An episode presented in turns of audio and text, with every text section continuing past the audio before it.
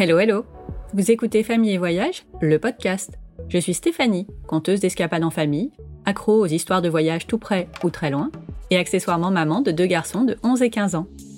Un vendredi sur deux, nous ouvrons ensemble les carnets de voyage de mes invités sur des vacances qu'ils ont particulièrement appréciées ou leur ville ou pays d'adoption. Ils vont vous donner leurs meilleurs conseils sur un itinéraire, ce qu'il faut faire ou ne pas faire, et leurs bonnes adresses. Je vous emmène aussi en reportage à la rencontre de personnes passionnées qui proposent des séjours ou des activités à faire avec nos enfants. Vous l'avez compris, ici on parle destination, coup de cœur, budget et tout ce qu'on peut faire en famille. Parce que c'est quand même trop cool de partir en rando avec ses enfants qui demandent toutes les 5 minutes Maman, quand est-ce qu'on rentre? Pour ne manquer aucune occasion de vous évader ou de préparer vos prochaines vacances, parce que oui, un jour ce sera à nouveau facile de voyager, n'oubliez pas de vous abonner sur votre plateforme d'écoute préférée. Et au fait, le podcast est également diffusé deux fois par semaine sur la web radio Allo la planète.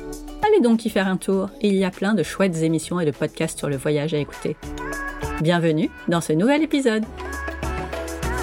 Sabrina est la maman de Valentin, Paul et Victoria.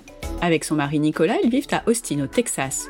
Vous savez, le Texas, c'est Dallas avec JR, Sue Hélène et son univers impitoyable. Bon, les moins de 30 ans peuvent pas comprendre. Tout ça pour dire que Dallas, je vois à peu près, mais Austin, pas du tout. Et pourtant, Sabrina a éveillé ma curiosité car Austin, bah ça a l'air plutôt sympa. D'abord pour Valentin, car c'est pour lui qu'ils sont partis aux États-Unis, pour qu'ils puissent grandir dans un pays où les enfants autistes, aveugles, différents, sont d'abord des enfants qui vont à l'école, comme les autres, et qui sont accueillis avec bienveillance. Ensuite, parce que Austin est numéro un au classement des villes où l'on vit le mieux aux États-Unis, et pas uniquement grâce à son climat. Bon, il y a bien quelques animaux exotiques dont Sabrina se passerait bien, mais au fil du temps, elle a appris à cohabiter.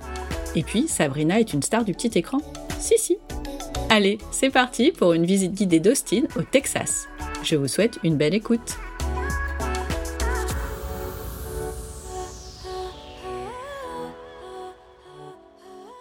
Bonjour Sabrina. Bonjour Stéphanie. Merci infiniment d'avoir accepté mon invitation pour parler de Austin au Texas. Merci à toi pour ton intérêt porté à cette ville assez méconnue. Mais oui, l'Office de tourisme en parle jamais en fait. Non, et pourtant, et pourtant, c'est la capitale du Texas. Contrairement à ce qu'on peut croire, tout le monde pense tout que le monde croit que c'est Dallas. Bah oui, évidemment. Mais non, c'est Austin. J'ai grandi avec Dallas, ça ne me rajeunit pas. Mais je suis quand même allée sur la carte pour être sûre que je localisais bien le Texas. Est-ce que tu peux nous rappeler exactement où c'est? Alors, le Texas, c'est un endroit, c'est un État qui est central par rapport aux États-Unis, donc centre-sud qui a une frontière commune avec le Mexique. Donc, on est vraiment très, très, très au sud. Et en gros, on est en plein milieu des US. Ok, donc il fait beau. Il fait très beau, très chaud en été. Et euh, c'est un État qui est très grand, qui est plus grand que la France. Donc en proportion, on ne se rend pas forcément compte. Des fois, on va me dire, oh, il s'est passé ci à Dallas. Est-ce que chez toi, ça va? Mais oui, parce qu'en fait, Dallas est à trois heures de chez moi. Ah oui, effectivement. On ne se rend pas compte à quel point c'est un État qui est vaste. Bon, avant de nous envoler euh, pour les États-Unis, est-ce que tu peux nous dire quelle voyageuse tu étais quand tu étais enfant? Alors quand j'étais enfant avec mes parents, donc mes parents sont euh, immigrés portugais, donc euh, tous nos étés se ressemblaient et on allait constamment au Portugal. Donc on passait tous nos étés au Portugal, ce qui était super, hein, j'en garde un merveilleux souvenir. Mais c'est vrai qu'on n'a jamais voyagé à l'extérieur de la France avec mes parents. Et du coup, quand euh, tu as quitté la maison de tes parents, est-ce que tu as commencé à voyager euh, ailleurs? Euh, j'ai commencé à voyager avec des copains copines en France et puis dans les pays proches, on va dire l'Angleterre, l'Espagne, l'Italie, euh, voilà, ça restait toujours euh, quand même euh, aux alentours. Et il y a qu'à l'âge de 18 ans où ma maman m'a offert un voyage en République dominicaine. Donc nous sommes partis toutes les deux et c'était la première fois que je prenais l'avion pour faire un long courrier. Donc j'ai voyagé, j'ai commencé à voyager assez tard. Et la d'homme en premier voyage, ça devait être bien des paysans. Oui, c'était vraiment chouette. C'était en, en 2000. Cela ne nous rajeunit pas. Non. non Mais euh, c'était vraiment des paysans et, c'est là que tu te dis ah ouais mais en fait il y a plein de trucs à découvrir et ça a l'air vraiment chouette et faut il faut voyager il faut découvrir le monde euh, si on le peut.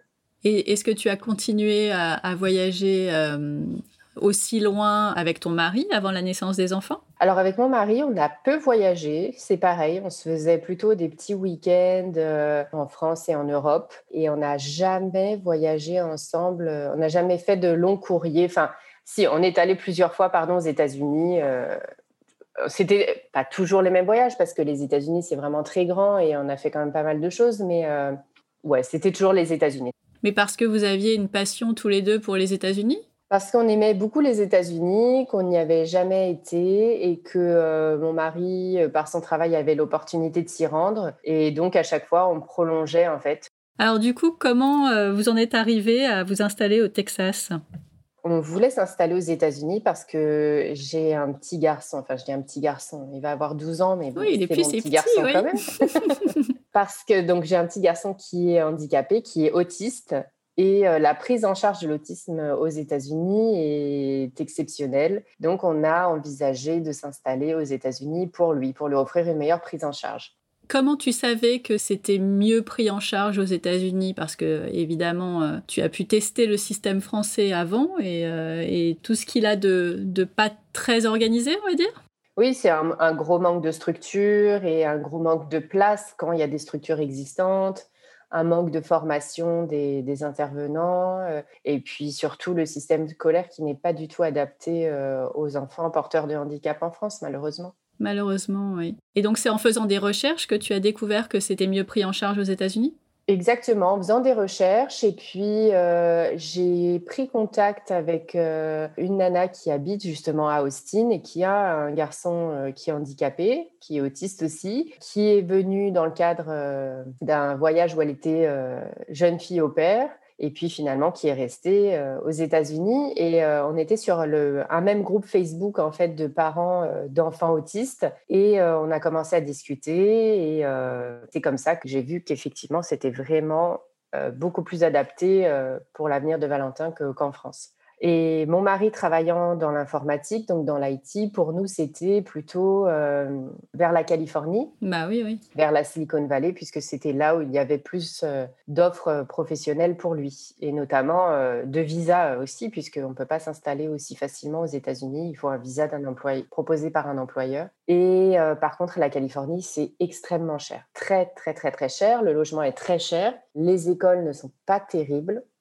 Et euh, finalement, on était prêt à faire un gros move avec la famille, mais pas à sacrifier la qualité de vie de tout le monde quand même.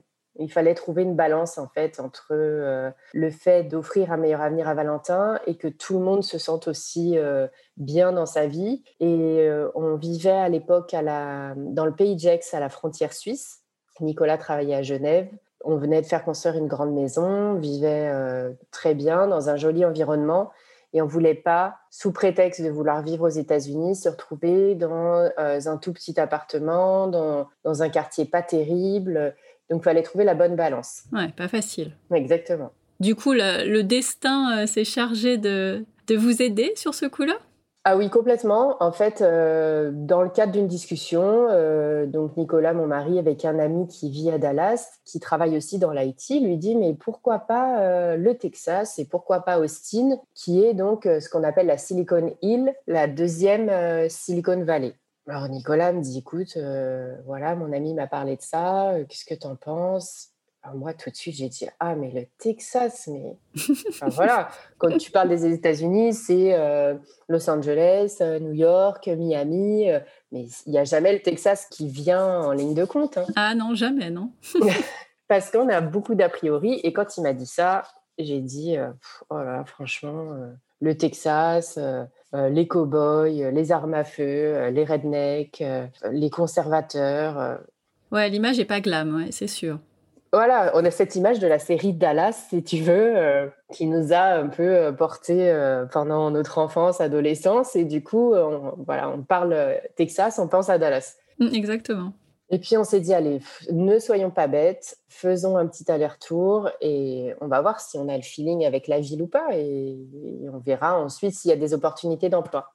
Et donc, nous voilà en février 2016 à Austin pour un voyage de repérage, entre guillemets, pour voir quel était notre feeling par rapport à la ville, pour voir s'il y avait des opportunités d'emploi pour Nicolas sachant que normalement, hein, je le dis pour les gens qui écouteront ce podcast, il est interdit de chercher du travail lors d'un voyage touristique. Oups Voilà. Donc, euh, on n'allait pas pour chercher un travail, mais euh, de fil en aiguille et de rencontre en rencontre, euh, Nicolas était amené à avoir un entretien d'embauche. Mais ce n'était pas la vocation première de ce voyage. Et donc, dans le cadre de ce voyage, nous avons rencontré donc la maman avec qui je chattais sur le groupe Facebook de, parents euh, d'enfants autistes. On a visité des centres qui prenaient en charge euh, les enfants autistes. On a fait un petit peu le tour de, de l'immobilier, rencontré aussi euh, la population française d'Austin. Il y en a beaucoup? Il y en a beaucoup, oui, franchement. Ah, d'accord des gens très sympas. Enfin, on a vraiment un cercle d'amis hyper sympa qui est un petit peu notre, notre petite famille ici. Et, L'expatriation fait que quand tu te retrouves seul, euh, sans ta famille, sans tes amis euh, de toujours, bah, finalement, tu te retrouves euh, des amis rapidement sur place et c'est des amitiés qui sont très fortes et très sincères parce que tout le monde sait que tu n'as pas ta famille en fait sur place et on peut compter vraiment les uns sur les autres pour avoir un petit soutien, pour s'aider avec les enfants, pour s'aider en cas de besoin. Donc c'est vraiment c'est des, des super amitiés qu'on crée en expatriation. Donc vous avez rencontré tous ces gens et donc, à la fin du voyage, qu'est-ce que vous vous dites? Et donc, à la fin du voyage, on se dit, mais qu'on a été bête d'avoir des a priori sur le Texas, puisque, bah, comme je te le disais au début du podcast, c'est vrai que le Texas, c'est très grand et tu peux pas dire euh, que l'île, euh, c'est pareil que Lyon, ou que c'est pareil que Brest, ou que Marseille. Enfin, c'est vraiment des villes différentes. Et tu peux te sentir très bien dans une ville et beaucoup moins dans une autre. Et là, ça a été le cas. En fait, on a eu un vrai coup de cœur pour Austin on a visité Dallas, on ne se verrait pas, par exemple, vivre à Dallas. Pourquoi? C'est une atmosphère. Euh, à Dallas, c'est vraiment une très, très grande ville. Il y a beaucoup d'immeubles. C'est plus conservateur, ça se ressent. Austin, si tu veux, c'est une ville qui est très proche dans l'ambiance de San Francisco. Très hipster, très baba cool, très bobo. Ce qu'on n'est pas du tout. Hein. On ne fait pas de yoga, on mange pas bio et on n'est pas vegan. c'est moche. C'est un stéréotype. Je le dis, je rigole, c'est un stéréotype. Il y a très peu de gens, si tu veux, finalement, qui sont euh, natifs d'Austin. Donc, il y a un joli melting pot ici. Et justement, c'est très sympa d'avoir des gens qui viennent d'un peu partout et qui sont très zen, très cool. Euh, il y a vraiment une ambiance très particulière ici. Et c'est une ville très artistique. Enfin, moi, j'aime beaucoup être ici. Il y a vraiment une très bonne vibe ah bah ça a l'air en tout cas en t'entendant, euh, on a déjà envie d'y aller. Si je peux euh, promouvoir euh, le, tourisme du Texas et d'Austin, j'en suis ravie. Donc vous rentrez en vous disant que c'est pas mal Austin, mais il va bien falloir que ce pas repérage débouche sur une offre d'emploi. Donc comme je le disais, Nicolas, par l'intermédiaire d'amis bossant dans le même milieu que lui, lui ont demandé de transmettre un CV et il a vu quelqu'un dans une équipe et et on lui a dit, écoute, tu as un profil intéressant, on aimerait bien euh, t'avoir ici. Euh, on te sponsorise un visa. Waouh donc euh, voilà, super nouvelle. En revanche, pour le type de visa qu'on lui proposait, qui est un visa H1B, qui est lié à une entreprise, ça veut dire que c'est une entreprise qui te fait venir en justifiant qu'ils ne trouvent pas d'Américains ayant les compétences nécessaires pour euh, occuper ce poste. Et donc, euh, c'est ce qui s'est passé. La procédure de visa a été lancée très vite, euh, mais c'est soumis à un tirage au sort malgré tout. Ah, d'accord. Donc, on a dû quand même attendre avant d'avoir une confirmation pour ce visa. Donc, ça a été quand même assez haletant. Ça a pris combien de temps? On a eu notre confirmation en juin, alors que les démarches ont été lancées en février. Et il restait encore, euh, malgré tout, un rendez-vous euh, à l'ambassade des États-Unis à Paris. Pour, euh, c'est à ce rendez-vous-là qu'on te dit, OK, vous avez votre visa ou vous ne l'avez pas. Parce que eux ont à voir aussi là-dedans? Tout à fait, parce qu'ils vérifient tout de même tous les antécédents, les casiers judiciaires, etc., etc. Donc, même si c'est fait par euh, le service de l'immigration, si tu veux, euh, il y a quand même une vérification qui est faite par l'ambassade des États-Unis. Ok. À partir du moment où vous avez eu enfin la dernière étape, euh, enfin que tout le dossier a été validé, vous avez mis combien de temps à débarquer à Austin? Ah ben, ça a été très rapide puisque donc on a eu l'approval des visas en septembre et Nicolas a commencé le 1er octobre. Ah oui, effectivement.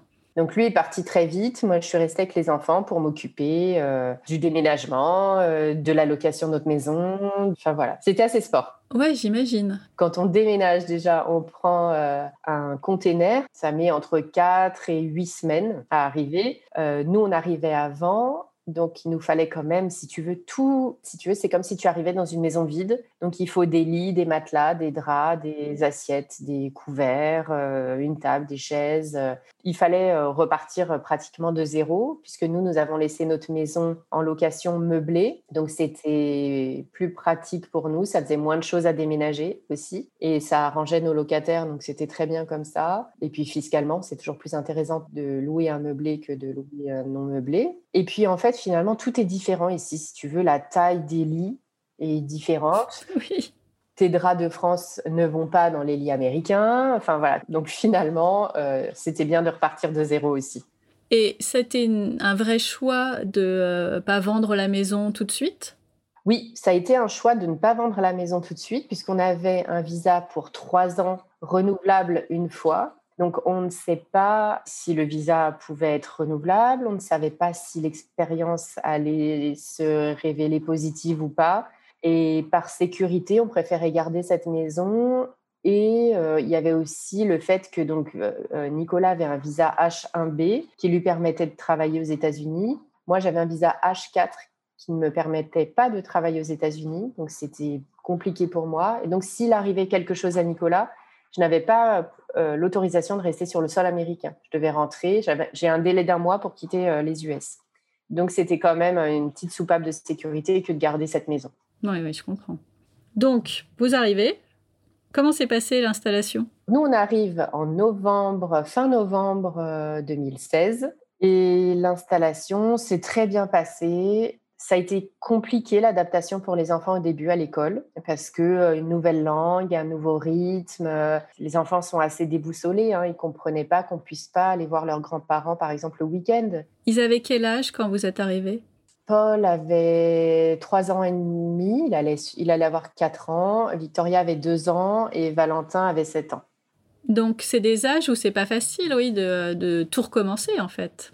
Oui, voilà, c'est un âge où c'est pas facile de tout recommencer. Et puis là, il faut s'adapter une nouvelle langue. Ils arrivent dans une nouvelle école. Et euh, souvent, euh, on se dit, ben voilà, c'est comme si nous, on arrivait en Chine, si tu veux, et on comprend vraiment rien.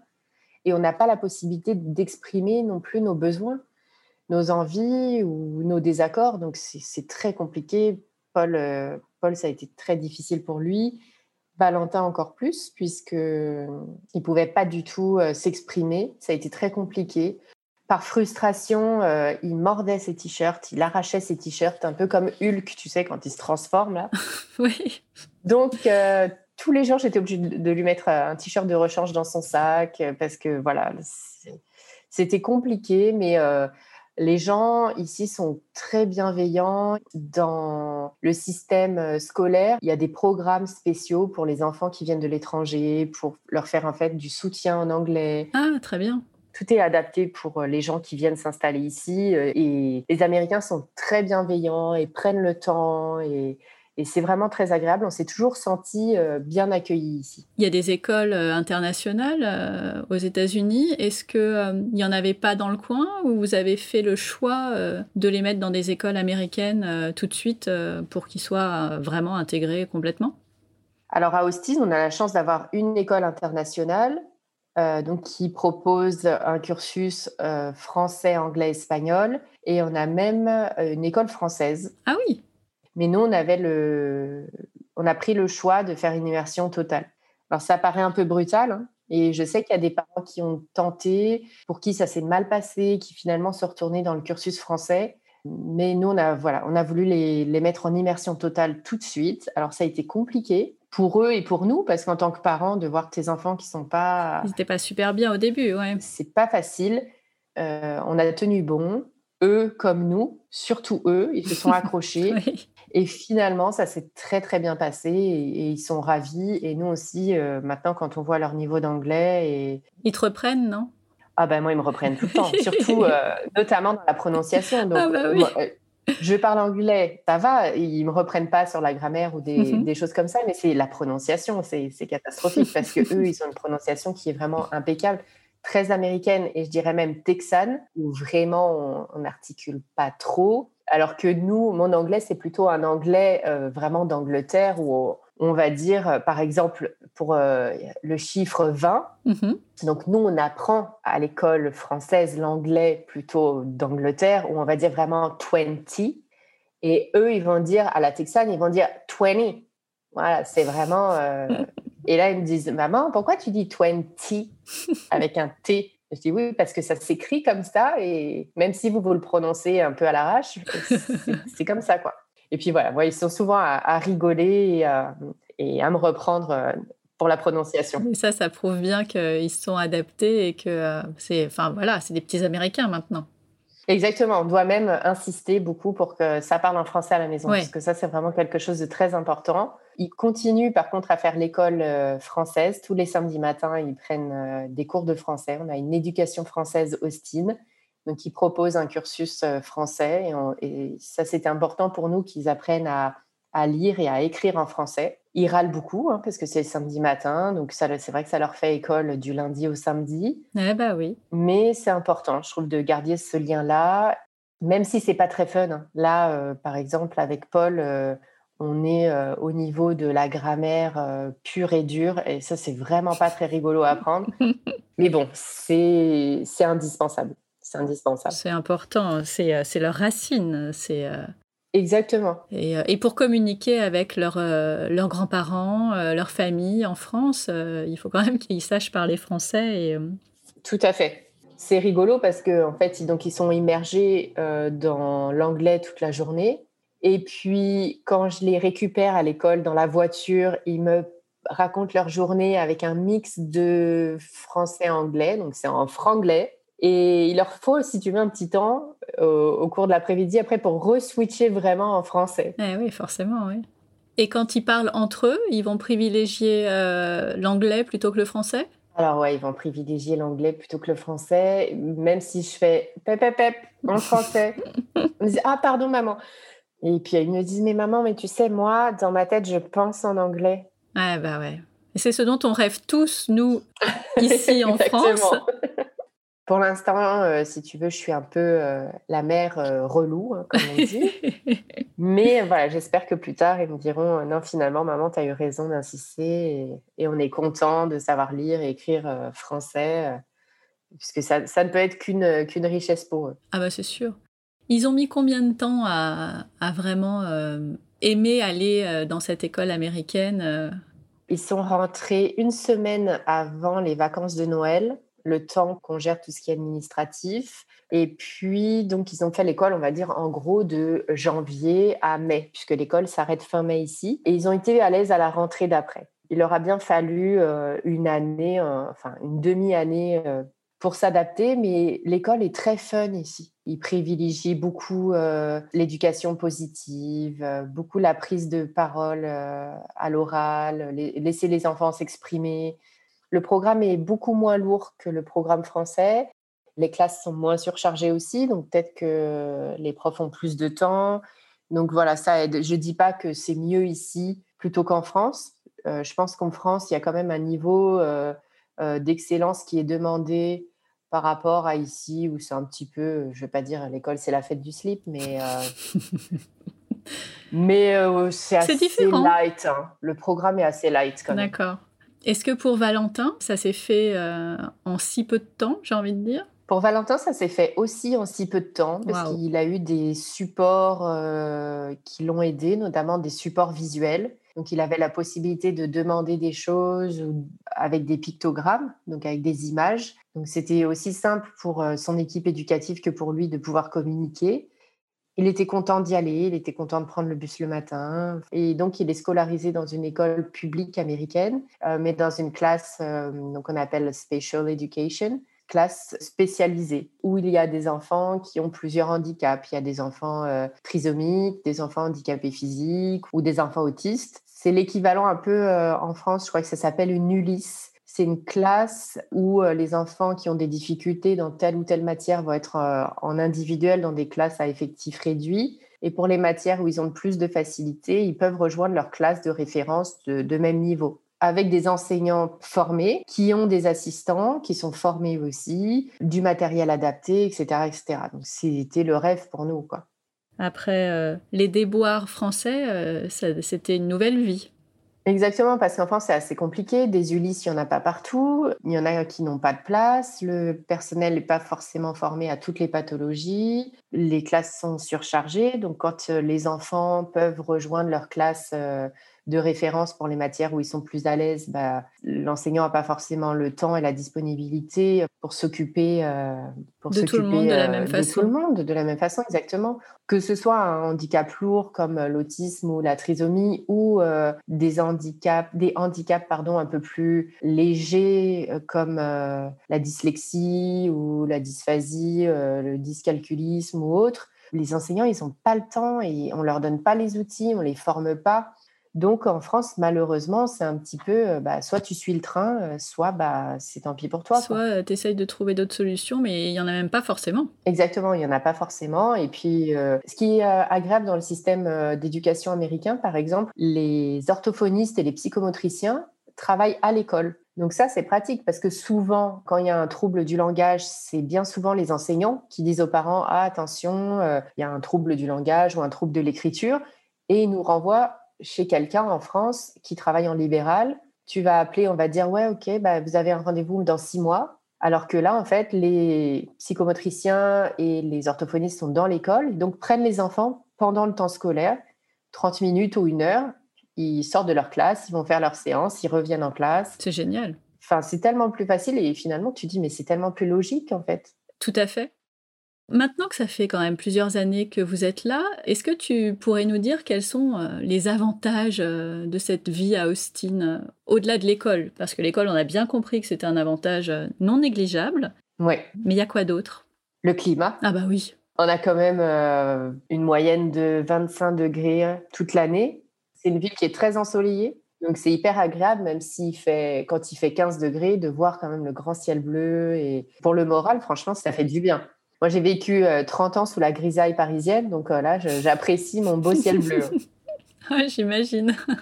Et puis, euh, on dit que les gens du sud des États-Unis ont une certaine hospitalité, une certaine joie, une certaine gentillesse, et c'est vrai. On le voit vraiment. les gens sont hyper souriants tu croises quelqu'un dans la rue, il te dit bonjour. Euh, les gens sont gentils. Tu es au supermarché, tu fais tomber quelque chose, tu n'as pas le temps de te baisser, tu as déjà 10 personnes qui sont en train de le ramasser. Enfin, c'est hyper agréable d'être dans un, dans un environnement qui est bienveillant comme ça. On se sent en sécurité il y a un taux de criminalité extrêmement faible. D'ailleurs, Austin, euh, si tu tapes euh, quelles sont les meilleures euh, villes où vivre aux États-Unis, alors c'est toujours calculé sur une moyenne de qualité de vie, taux de chômage, revenus, etc. Ça prend en compte plein, plein d'éléments. Bah, Austin revient numéro un depuis je ne sais combien d'années. Ah ouais? Ah ouais. C'est dingue. Ouais. Et on n'entend jamais parler. Et on n'en entend jamais parler. Mais si tu regardes dans ce classement des 10 villes, il n'y a aucune ville de Floride et euh, aucune ville de Californie, contrairement à ce qu'on peut croire. Donc, tu vois, j'ai le, classement sous les yeux, les 10 meilleures villes où s'installer aux États-Unis. Donc, c'est Austin au Texas, Colorado Springs dans le Colorado, Denver dans le Colorado, Des Moines en Iowa, Fayetteville en Arkansas, Portland en Oregon, Huntsville en Alabama, Washington, D.C., Minneapolis dans le Minnesota et Seattle. Ah oui, la plupart on les connaît pas, donc ça c'est plutôt bien. Exactement. C'est fou. Ouais. Bon, il y a quand même des trucs euh, qui sont pas bien, rassure-moi. Oui, il y a quand même des choses qui sont pas bien ici. Hein. Forcément, euh, Austin, le Texas, c'est un État où on a le droit d'avoir une arme et de la porter à la ceinture. Donc, euh, c'est vrai que ça fait bizarre quand tu vas au resto et qu'il y a un mec qui rentre avec une dégaine de cow-boy, parce qu'il y en a quand même, hein, les Santiago et le chapeau de cow-boy, t'en croises quand même beaucoup ici avec le gros ceinturon. Ça existe quand même. Quand je disais que c'était un cliché, alors tout le monde n'est pas habillé comme ça, mais il y en a. Et d'ailleurs, je trouve ça chouette parce que tu dis, tu es au Texas, euh, bon, tu as quand même euh, as envie de voir. Ça fait couleur locale. Bah Exactement. Et donc, euh, tu croises ce mec-là, sauf que tu t'aperçois qu'il a son flingue à la ceinture. c'est bizarre. Ouais, ça fait bizarre. Ça fait, ça fait bizarre. Tu te dis, bah, Pourquoi? Ouais, voilà pourquoi? Et c'est un peu flippant, quoi. C'est un peu flippant. Est-ce que tu as pu discuter avec des, Texans euh, pure souche euh, qui portent le flingue à, la ceinture ou de toute façon, euh, c'est vraiment pas le genre de personne avec qui tu discutes et pour avoir leur avis, quoi? Mais c'est quoi l'idée? Il y a ceux qui sont vraiment contre et qui trouvent ça incroyable et, et même débile. Et il y a ceux qui disent c'est un droit, un droit constitutionnel, donc je le prends et je me sens plus en sécurité et euh, voilà, qui voit pas du tout euh, les problèmes qui peuvent découler de ça quand on voit. Euh, alors je sais, je sais que c'est pas très fun de parler de ça, mais tous les toutes les tueries qu'il y a pu y avoir à cause de ça. Ben oui. Le fait de pouvoir se procurer une arme plus facilement qu'une bouteille d'alcool, par exemple ici, c'est quand même les gens qui ont toujours grandi avec ce droit ne voient pas ça forcément comme quelque chose de négatif. Mais tu disais que le taux de criminalité, il était très bas. Tout à fait. Rien ne justifie qu'il le porte, puisque, a priori, il n'y a pas de danger. Exactement, il n'y a pas de danger, mais euh, c'est comme ça. Au moins, ils se sentent en sécurité et puis ils ont le droit. Donc, si tu as le droit, pourquoi tu ne le fais pas? C'est dissuasif plutôt, plutôt qu'autre chose, mais, euh, mais voilà. Ici, c'est vrai que par exemple, si quelqu'un rentre dans ton jardin, et que tu te sens en danger et que tu lui tires dessus, tu es dans ton droit. D'accord. Tu ne seras pas inquiété Non, parce que il a enfreint et il a enfreint ta propriété. Et donc tu es dans ton bon droit. Exactement. C'est peut-être aussi ce qui fait que le taux de criminalité est super bas parce que le risque que tu prends à rentrer chez quelqu'un, il est quand même assez important. Ça peut être lié effectivement, mais euh, j'imagine euh, assez mal ma réaction euh, si j'entrais comme toi dans un restaurant où il y avait des gens qui se baladaient avec des armes à la ceinture. Enfin. Mais en fait, ça peut être au restaurant ou tu peux en croiser au supermarché, tu vois. Tu as le gars qui est en train de tâter ses tomates là avec son flingue à la ceinture. Enfin, voilà, c'est. Alors, il y en a pas beaucoup, hein, quand même. Hein. Oui, heureusement. Mais il y en a et c'est toujours. Enfin, tu as toujours un petit mouvement de recul en fait. Même après euh, plusieurs années euh, là-bas? Ouais, même après plusieurs années, ça me fait toujours un peu bizarre quand je vois un mec rentrer dans le supermarché avec un flingue parce que tu dis, euh, est-ce qu'il est bien intentionné Tu vois, tu, en fait, tu ne sais pas. Quoi. Tu penses toujours un peu au pire hein, dans ces cas-là, quand tu sais les conséquences que ça peut avoir. Oui, complètement. Alors qu'il y a des gens qui disent, ah moi, quand je vois un mec rentrer avec un flingue, je me sens en sécurité parce que s'il arrive quelque chose, je sais que lui, il aura de quoi riposter. Quoi. Mais non, mais c'est pas son job en fait, les gars. Euh, enfin. oui, on n'a pas été élevé de la même façon, quoi. La plupart, ils savent même pas s'en servir, je suis sûre. Enfin, il y en a, c'est pour faire un peu euh, cow-boy, quoi. Là, c'est dangereux, par contre. Exactement. Et tu reçois à la maison, euh, enfin dans ta boîte aux lettres, tu reçois des catalogues d'armes. Ah, Promotion sur le Beretta cette semaine. Ça se vend dans des magasins euh, type euh, un peu décathlon où ils font, où ils ont un petit coin, tu sais, euh, chasse et pêche là. Et tu as tout un étalage de flingues. tu en as même des roses pour les filles. voilà. Et moi, c'est vrai que j'ai une amie texane qui me disait bah, Moi, quand je promène mon chien dans les bois, j'emmène mon, mon petit flingue avec moi parce qu'on ne sait jamais ce qui peut arriver. Ouais, c'est. Voilà. C'est un état d'esprit. Voilà, c'est un état d'esprit qu'on a ou qu'on n'a pas. Mais nous, en tant qu'Européens, c'est quelque chose qui est difficile à comprendre et, toujours surprenant. Est-ce qu'il y a d'autres petits trucs que tu n'aimes pas euh? Alors, ce que j'aime pas non plus ici, c'est que climat chaud et humide euh, dit euh, petite bébête, pas forcément super sympa, quoi. Ouais, hein? alors il y a quoi?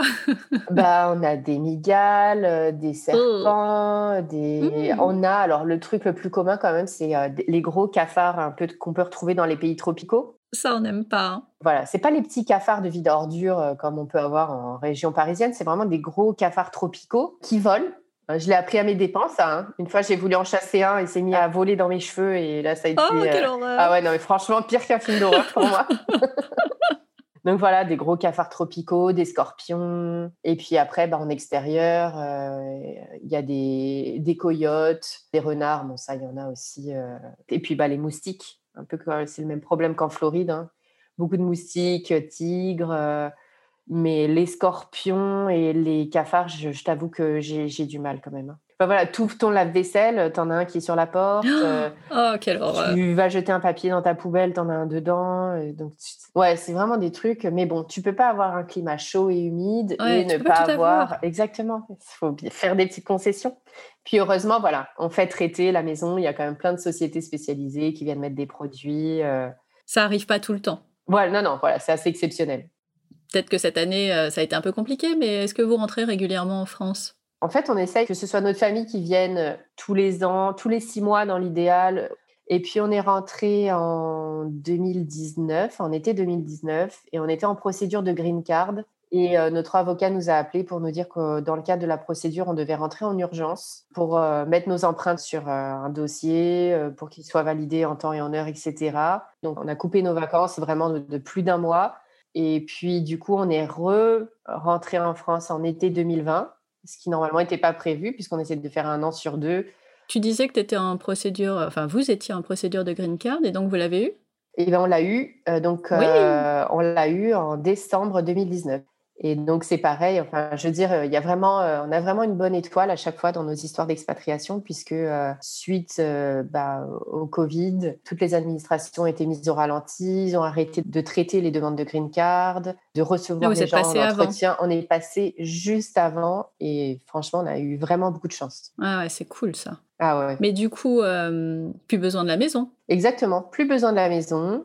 On avait déjà acheté une autre maison ici. Et puis, euh, en réfléchissant bah, à notre avenir, on se disait est-ce qu'on compte rentrer ou pas? Étant tous sous green card maintenant, moi ayant la possibilité de travailler, enfin, voilà, c'était différent. Il y avait plus, si tu veux, cette pression de se dire ah bah tiens, si euh, il arrive quelque chose à Nicolas ou s'il se fait virer, parce qu'ici tu peux te faire virer du jour au lendemain. Hein.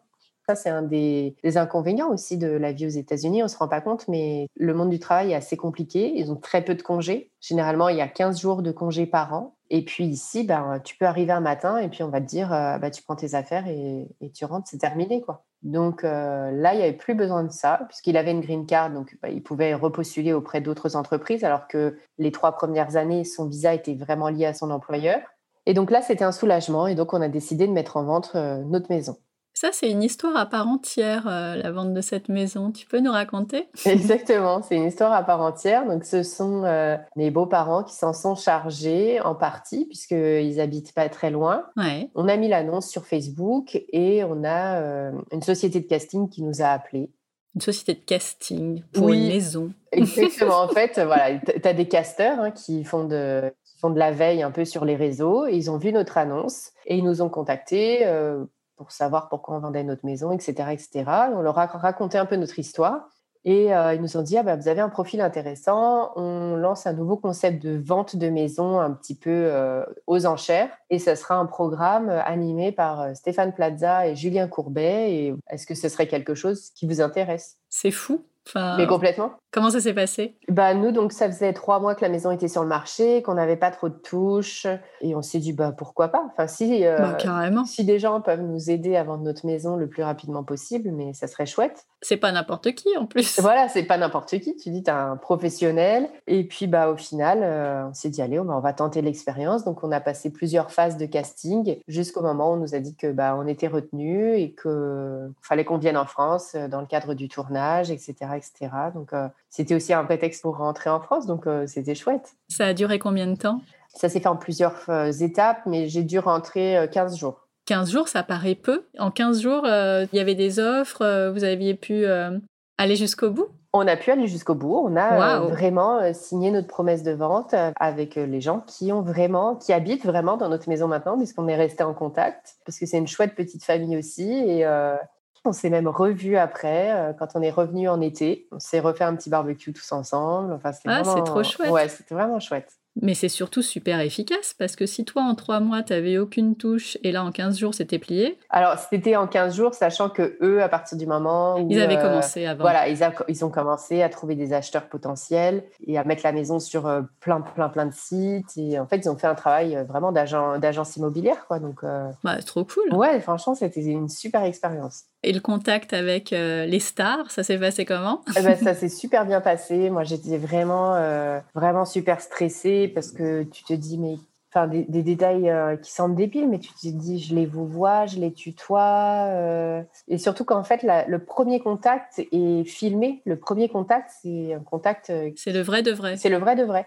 Et moi, je pensais que j'allais les voir, si tu veux, en amont.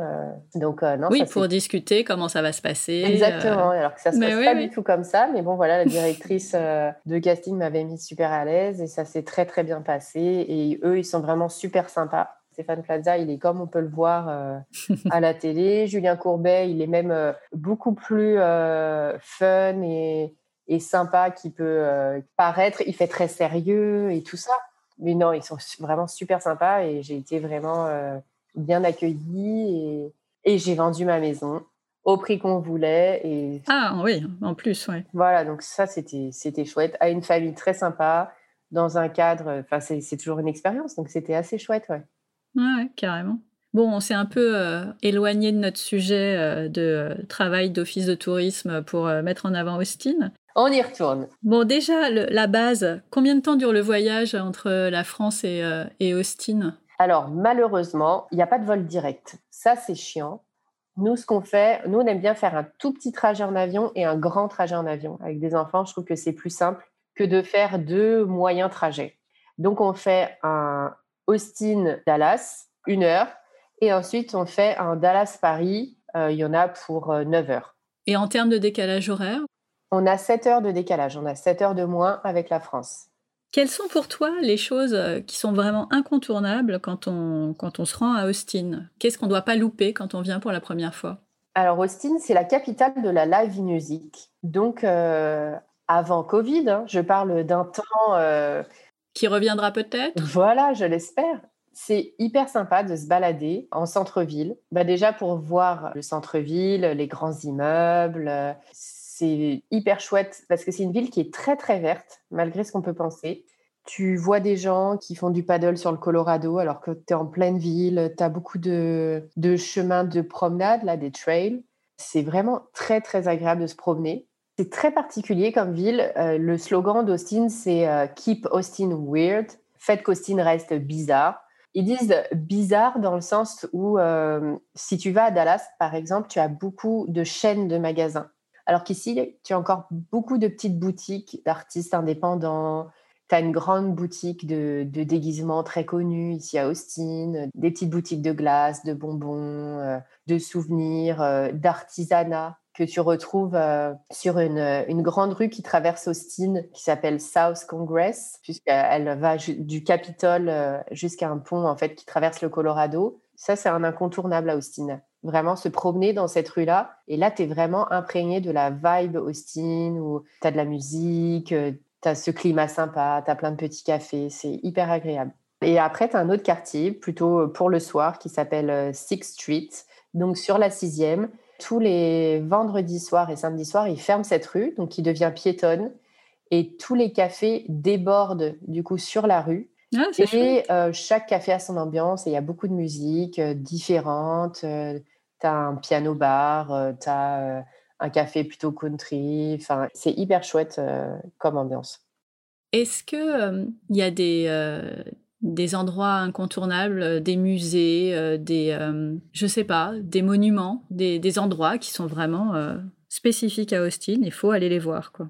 Alors moi, je recommande aux gens qui viennent à Austin de rester une heure et demie aux alentours d'Austin. Parce qu'il y a plein de choses à faire. tout ce qui est nature, en fait. Tu as par exemple une espèce de rivière que tu peux descendre avec des bouées des bouées dans lesquelles tu te mets et t'accroches les bouées les unes aux autres. Tu as ta bouée glaciaire où tu peux emmener tes boissons, ton repas et hop, tu fais ta petite descente comme ça. Ah, dans Austin, tu peux faire plein d'activités d'eau, tu peux faire euh, de la barque, du paddle euh, sur le Colorado. Le Colorado, c'est une rivière, un fleuve Oui, c'est euh, le fleuve qui traverse Austin. Ok. Donc c'est hyper agréable. Tu as des, ils s'appellent ça ici des cavernes. C'est un peu des, des grottes où tu as des stalactites euh, à visiter. Enfin, il y a vraiment des choses assez différentes euh, à faire. Après, tu peux aussi faire bah, les classiques euh, comme aller voir un rodéo. Alors, il y a le festival du rodéo à Austin en mars. Mais euh, sinon, tu as des rodéos qui se font tout le temps, euh, à peu près à 45 minutes d'Austin. Tu vois euh, le rodéo, les, les, enfants qui, eux, font des courses à dos de mouton. Enfin, je trouve ça chouette de voir ça là. La vraie question, les animaux sont-ils bien traités? Il faut savoir que le rodéo, quand c'est fait sur des chevaux ou des moutons, il faut courir après eux ou leur monter dessus. Là, c'est vraiment des vrais cow-boys, c'est des nœuds. Des pros. Voilà, c'est des nœuds qui sont faits euh, d'une certaine façon. Ils font tomber oui, les pas animaux. les étrangler, tout ça. Ils font tomber Mhm. les animaux d'une certaine façon. Enfin, leur but, voilà, c'est pas de leur casser les pattes ou c'est assez violent à voir quand même. Mais je veux dire, euh, je ne pense pas que l'animal souffre. On les voit pas. On les voit attraper, euh, par exemple. Les moutons et en faisant un nœud, leur serrant les quatre pattes, le, mou- le mouton tombe sur le côté, mais tout de suite ils viennent, ils défont le nœud. C'était plus pour montrer en fait les pratiques qui se faisaient au, temps des vrais cow-boys, la façon dont ils géraient leurs troupeaux, etc., etc. Il n'y a pas de maltraitance. Après, voilà le, le rodéo où euh, ils attrapent euh, les, les taureaux, c'est autre chose. Ils sont avec euh, sur un taureau, la porte s'ouvre, Et ils doivent rester dessus, c'est ça? ils doivent rester dessus, le, le- le taureau se débat. Là, c'est parce que euh, le taureau est attaché dans une partie qui n'est pas très agréable pour lui, ni même euh, pour un homme, hein, si on lui faisait la même chose. Mhm. Et c'est ce qui fait qu'il se débat. Et là, Ah. ça peut quand même plus rentrer dans le cadre de la maltraitance animale, vraiment. Donc, faut pas aller voir ça. Voilà, ça, c'est un truc qui n'est pas à cautionner. Par contre, de voir des gens courir après un troupeau pour attraper des animaux, ça relève plus de, de la culture texane et, et du cow-boy, en fait. Ok. Il y a aussi euh, à peu près, à, euh, cette fois-ci, à 1h30 euh, d'Austin, ça s'appelle Jacob's Well. C'est une entrée dans une caverne sous-marine. Et c'est un trou qui donne comme ça, en plein milieu d'une petite étendue d'eau. Il y a plus de 30 mètres de profondeur et en fait, tu peux y sauter. et, Ouais, ça, c'est chouette. C'est, ouais, franchement, c'est hyper agréable d'être ici, de faire euh, beaucoup de outdoor. Bah, le climat s'y prête, oui. Et puis, euh, ce qui est chouette aussi à faire euh, à Austin, bah, c'est de voir les chauves-souris. Parce que c'est une des villes qui a le plus de chauves-souris. Alors, comme ça, là, tout de suite, tu me vends pas du rêve. c'est vrai? Moi, la chauve-souris, c'est pas. C'est l'emblème d'Austin, la chauve-souris. Ouais.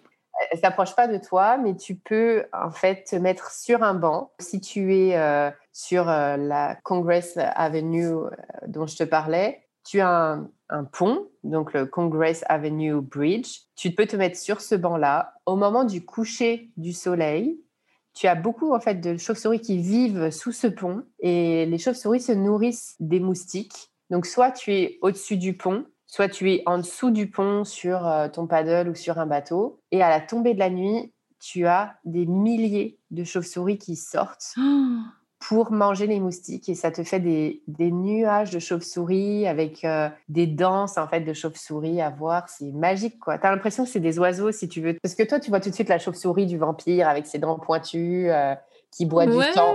c'est ça.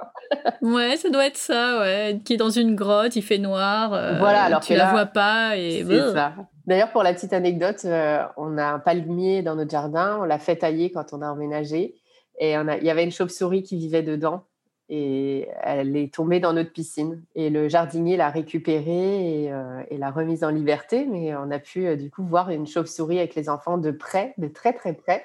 Donc c'était chouette pour eux de découvrir euh, ce petit animal, Carrément. même si ça ressemble vraiment à une souris avec des ailes. hein. C'est vraiment c'est- c'est particulier. Je comprends que tu as une petite appréhension. C'est assez moche quand même. Voilà, c'est assez moche, mais quand tu les vois en groupe comme ça, et il y a beaucoup, beaucoup de touristes qui viennent et qui euh, se mettent sur le pont. C'est dur d'ailleurs de se trouver une, une place euh, en première loge sur le pont. Ouais, c'est fou. Bon.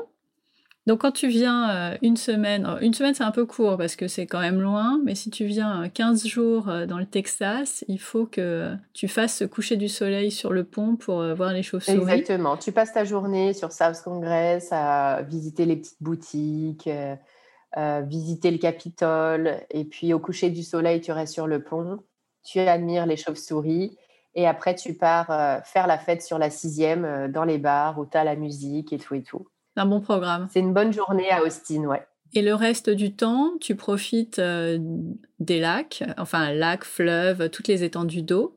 Exactement. Il y a plein de lacs, tu peux louer un bateau, tu peux faire du paddle. Tu as aussi beaucoup de, de euh, à Austin.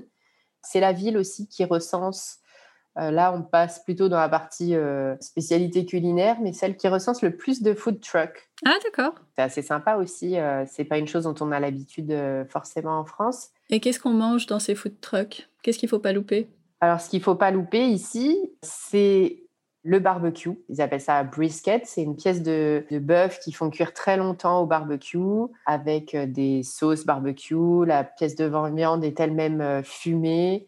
Donc, faut aimer ça. Ou alors, il y a le pulled pork. C'est de l'épaule de porc qui est cuite aussi très, très longtemps. Du coup, la viande est tout effilochée. Voilà, c'est très bon.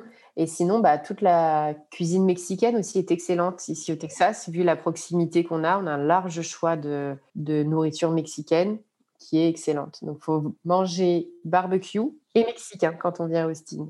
Est-ce qu'il y a vraiment euh, des... En fait, non, il n'y a pas de bonnes adresses. Il faut faire le tour des food trucks. Il faut faire le tour des food trucks. Mais sinon, si on veut faire un barbecue typique, un barbecue qui s'appelle Salt Lick, donc euh, léché euh, du sel, où tu as des grands... Les, les fumoirs sont au milieu du restaurant. C'est un espèce de grand barbecue en plein milieu du resto. Et c'est hyper sympa à faire parce que tu es vraiment imprégné dans cette odeur. Alors, dans tous les sens du terme. Hein. Tu ressors oui, c'est ce que j'allais te dire, oui. Euh, si tu comptais remettre ton pull ou aller en soirée après, euh, prévois de repasser à l'hôtel te changer. Hein, parce que ça, oui. tu sens la saucisse grillée. Hein, là, euh. tu peux pas faire autrement. Ah, là, tu peux pas faire autrement. C'est super sympa. C'est vraiment typique. Et là, là, vraiment, dans ces endroits-là, tu, tu croises ton cow-boy. Là. là, tu ah bah croises le mec. Le fameux. Le chapeau, les Santiago. Après, tu as un autre endroit qui s'appelle euh, l'Oasis Café, que je recommande pas pour manger. La nourriture est moyenne, mais c'est un café qui est en hauteur, qui a une vue imprenable sur le euh, donc Lake Austin, le lac d'Austin. Et boire un verre au coucher de soleil, là, c'est vraiment euh, exceptionnel. En termes d'hébergement, il faut être dans le centre, il faut plutôt s'éloigner un peu pour être plus dans la nature. Qu'est-ce que tu recommandes? Ben, en fait, quand tu es au centre d'Austin, comme donc Austin est coupé en deux donc par euh, la rivière le Colorado, même si tu es au centre d'Austin, c'est très vert. Tu n'as pas l'impression d'être en, pleine ville. C'est assez curieux. Austin, c'est très, très, très étendu, mais je recommande toujours d'être au centre. Il faut être au centre, mais louer une voiture. Au Texas, c'est indispensable de louer une voiture. Oui, partout aux États-Unis. Hein. À part New York, éventuellement. Exactement, exactement. Mais voilà, tu circules assez facilement. Tu es qu'à une heure et demie de San Antonio. Donc, c'est bien de prévoir une journée à San Antonio sur le River Walk. Qu'est-ce qu'il y a de particulier à San Antonio? Je ne connais pas. Tu peux visiter ce qu'ils appellent les, les, missions. Les missions, c'est toutes ces petites églises entre Austin et San Antonio qui sont plutôt aux alentours de San Antonio. Donc ça, c'est un truc chouette à voir par rapport à l'histoire un petit peu du Texas. Et San Antonio, c'est une petite ville qui est très charmante, qui a euh, ce qu'ils appellent un river walk. C'est piéton.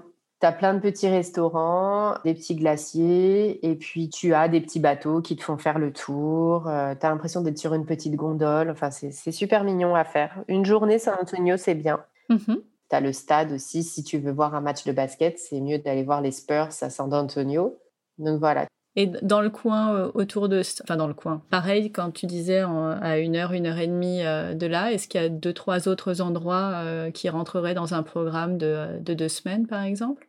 Après, tu peux aussi décider de prendre la voiture ou l'avion et d'aller jusqu'à Houston ou d'aller jusqu'à Dallas. Je pense que c'est sympa aussi de se faire une journée. Tu pars tôt le matin, tu vas visiter Dallas et puis tu peux dormir à Dallas, revenir le lendemain. C'est quelque chose qui est faisable. Hein ça te permet de voir euh, des ambiances euh, complètement différentes, pourtant c'est le même état.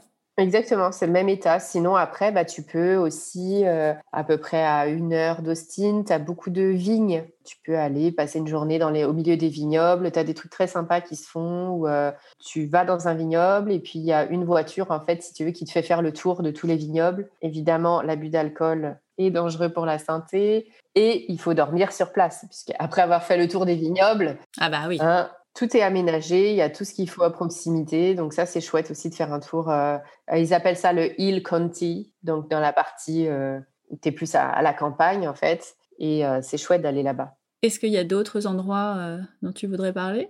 Après, tu as une petite ville qui s'appelle Johnson City, la ville du président Johnson, donc qui peut être sympa aussi à aller voir.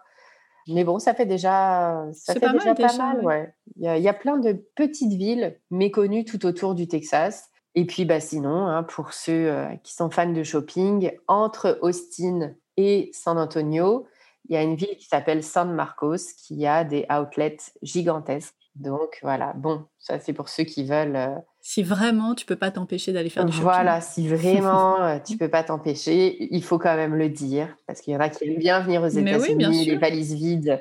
Mais bon, pour moi, c'est quand même mieux de faire Austin, San Antonio, Fredericksburg, c'est là où il y a les vignobles, Johnson City, qui est très joli, notamment euh, par exemple à Noël, il y a beaucoup beaucoup de décorations. Et puis, bah, il y a aussi, euh, tiens, tant que j'y pense, pour les fans de Chip et Joanna Gaines, ceux qui font du, de la décoration. Oui. C'est une émission qui passe. Euh, Ça me dit rien, mais.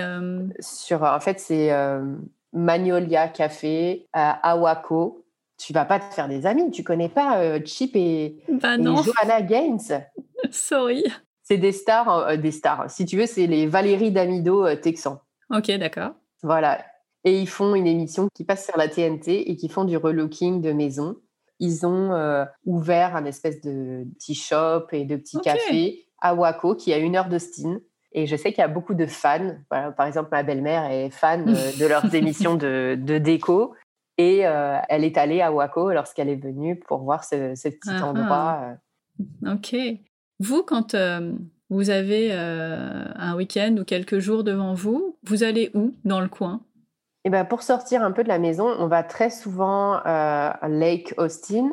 Il y a comme des petites plages aménagées où tu peux louer des bateaux. Après, on a aussi la chance d'avoir plein de water parks aux ah, alentours pour ceux qui aiment bien ça. Euh, d'extérieur, mais on a aussi un des plus grands waterparks des États-Unis qui vient d'ouvrir, qui est tout en intérieur. Voilà, s'il y a des gens qui veulent faire des choses un peu aussi euh, exceptionnelles, euh, ça, ça peut rentrer en ligne de compte. Ça s'appelle le Kalahari Resort.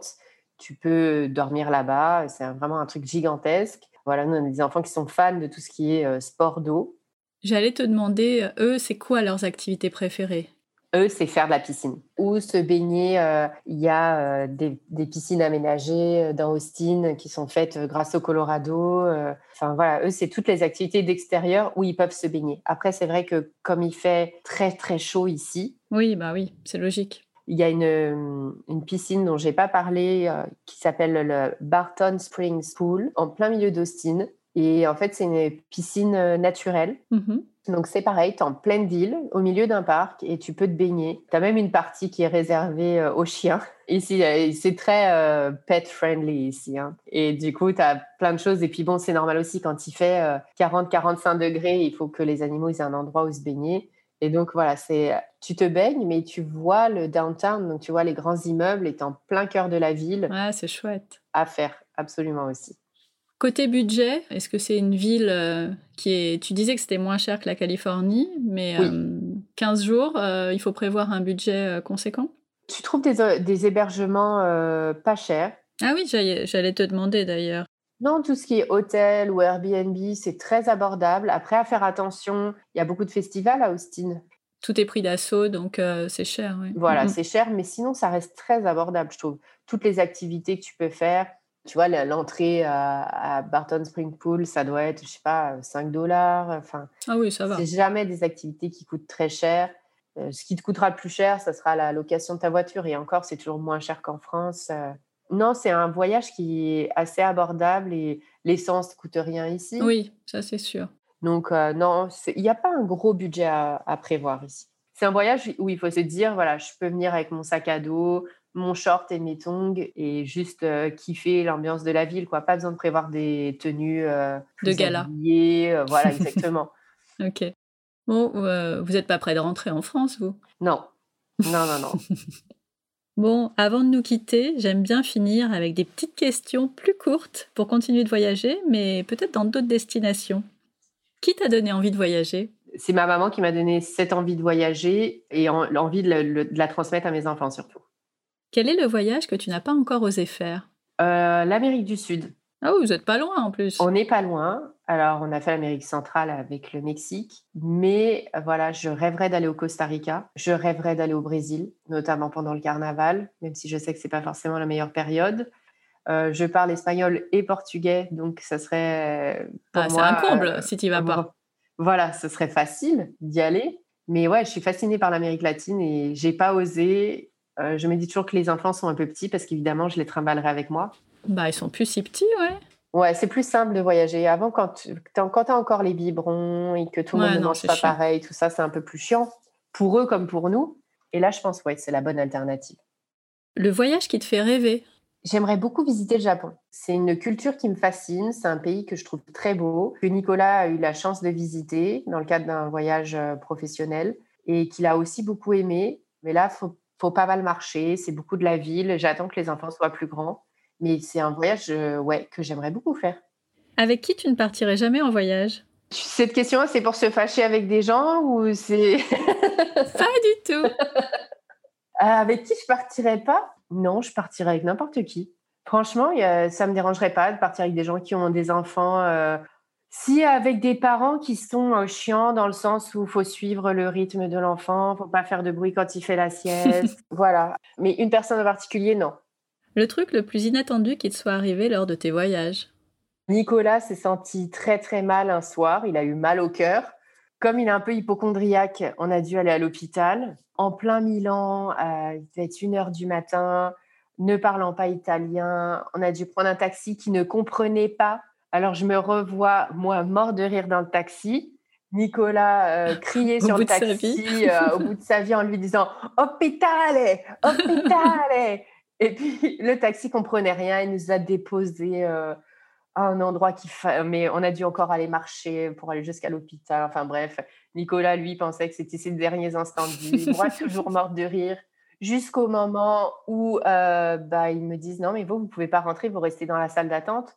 Mais bon, si tu veux, en plein Milan, à 1h ou 2h du matin, dans des salles d'attente, des urgences, tu n'as que des gens euh, en manque de drogue ou mmh, des clochards. Donc, me voilà assise euh, dans la salle d'attente, attendre pendant une heure et demie. J'étais assise, tu sais, un peu comme Bernadette Chirac, là, avec son sac à main, comme ça, regarder à droite, à gauche.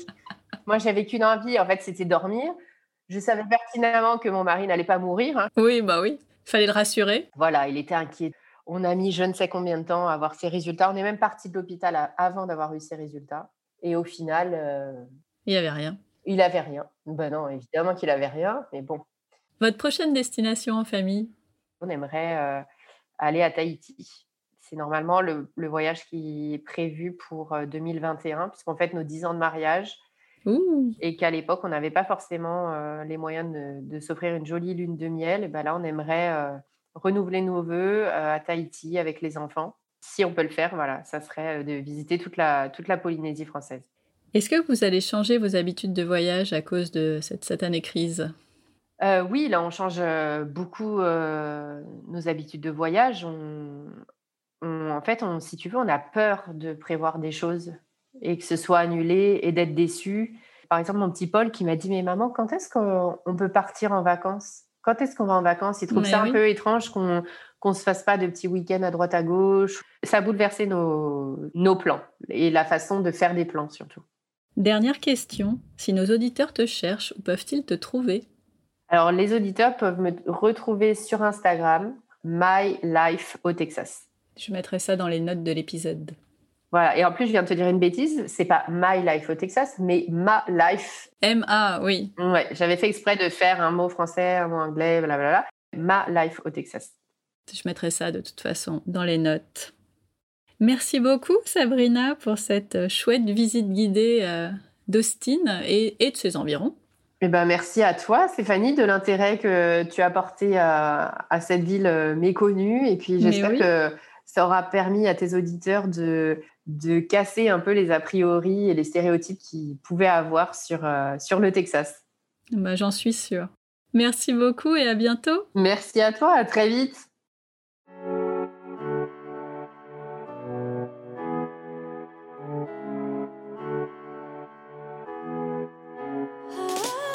Merci d'avoir écouté cet épisode jusqu'au bout.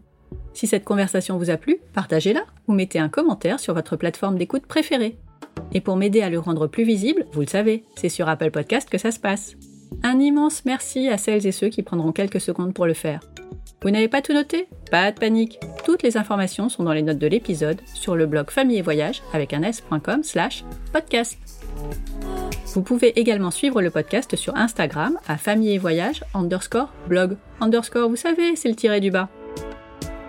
À dans deux semaines pour un nouvel épisode. D'ici là, prenez soin de vous, inspirez-vous et créez-vous de chouettes souvenirs en famille.